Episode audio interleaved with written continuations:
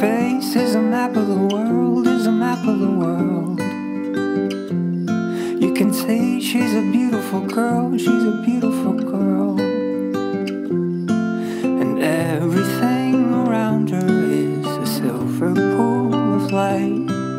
The people who surround her feel the benefit of it, it makes you calm. She holds you captivated in her palm. Suddenly I see. This